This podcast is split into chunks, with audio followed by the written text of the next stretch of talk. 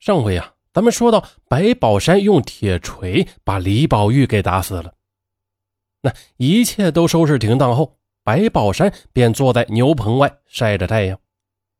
一九九四年三月二十二日，距李宝玉失踪近半年，另一个与白宝山一起放牛的傅克军却再次失踪了。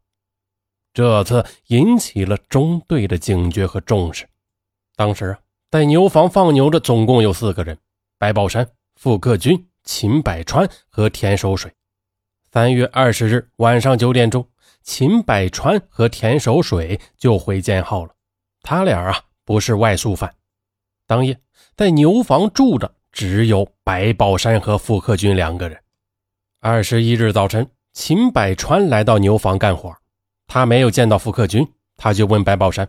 白宝山说。傅克军呢是去团场送牛奶去了，可是呢，到了中午，傅克军还是没有回来。但呐，谁也没有意识到傅克军会失踪啊。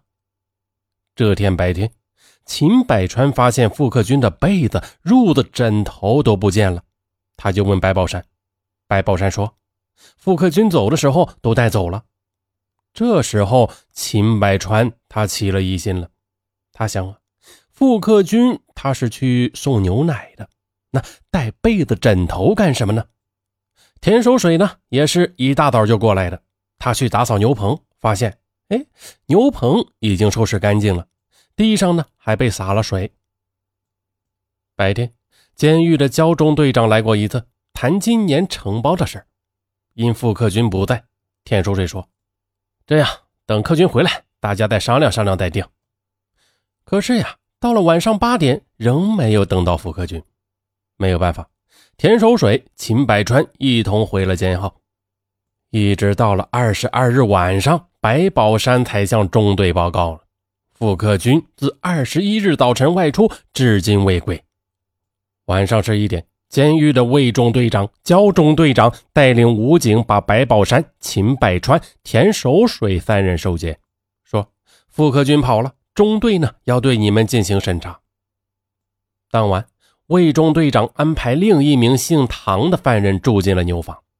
夜里，唐某躺在傅克军的床上，是翻来覆去的睡不着。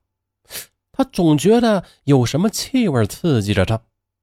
他伸手在土墙上摸了一把，哎，觉得腥乎乎的。打开灯辨认一番，发现。墙上有许多喷射状的污点，就像是血迹。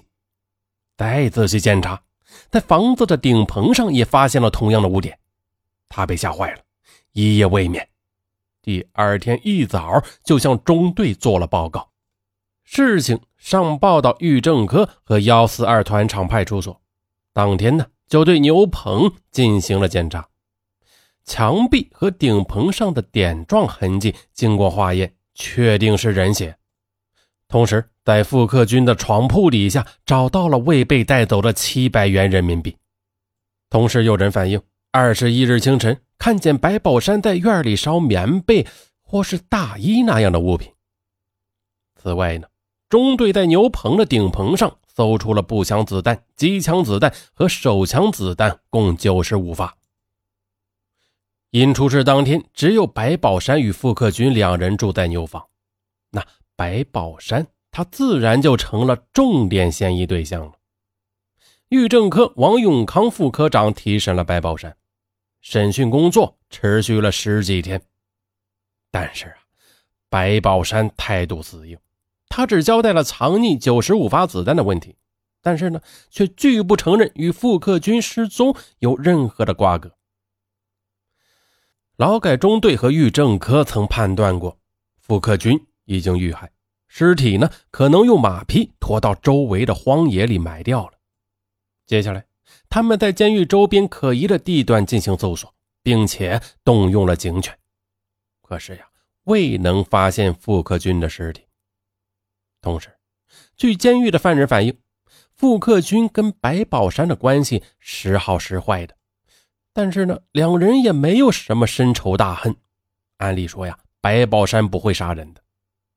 事实上啊，傅克军就是被白宝山杀害的。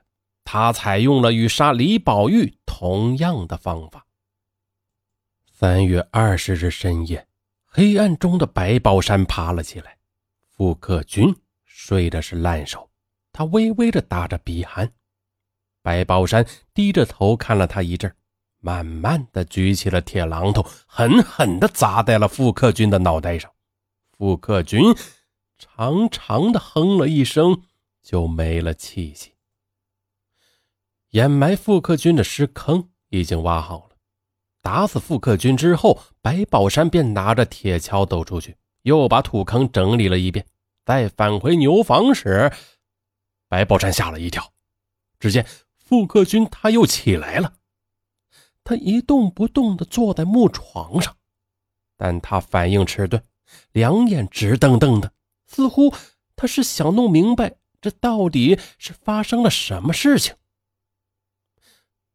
白宝山的铁榔头又砸了过去，这一次却因为用力过猛，竟把半个榔头砸进了傅克军的脑壳里，这就是造成鲜血四溅的原因。傅克军再次倒下了，鲜血立刻染红了他的被褥和枕头。白宝山没有开灯，他把傅克军的尸体背出去，埋到了坑里。这个土坑是紧贴着牛棚的墙根挖下去的，距离墙皮啊不到半米远，挖了两米深。处理了尸体，他才觉得这事情做的有些漏洞，因为他弄出了血。傅克军的被子、褥子、枕头上到处都是血。白宝山坐了一阵，便把染血的铺盖抱了出去，点火给烧了，用沙土又把灰烬给埋了起来。凌晨时分呢，他又在牛棚周围搞了卫生，撒上了水。这就是后来田守水看到的情景。这次呀，白宝山的疑点太多了。可是呢，这个监狱方啊，始终没有寻找到傅克军的尸体，也无法确认他已经死亡了。那白宝山又态度死硬，拒不认账。监狱方在没有证据的情况下，是无法给白宝山定罪的。两年过去了，傅克军的失踪案只能作为悬案挂到了一边。因为傅克军案呀，白宝山被单独关押了一百二十五天，写过保证书后，继续的回去放牛了。白宝山前期收集的子弹呀，被劳改中队没收了，所以呢，在他重新获得自由之后。他便利用恶劣的天气里附近牧民的羊群误入监狱草场的机会，把他们的羊扣住了。扣羊干什么呢？哼要挟对方。作为交换条件呢，他从牧民手里弄到了三包步枪子弹、七十五发和五十发手枪子弹。这一次呢，他把子弹埋在了水渠附近。一九九六年三月七日。他如期提前一年获得了释放。释放后，他把子弹挖出，全部缠在身上，带回了北京。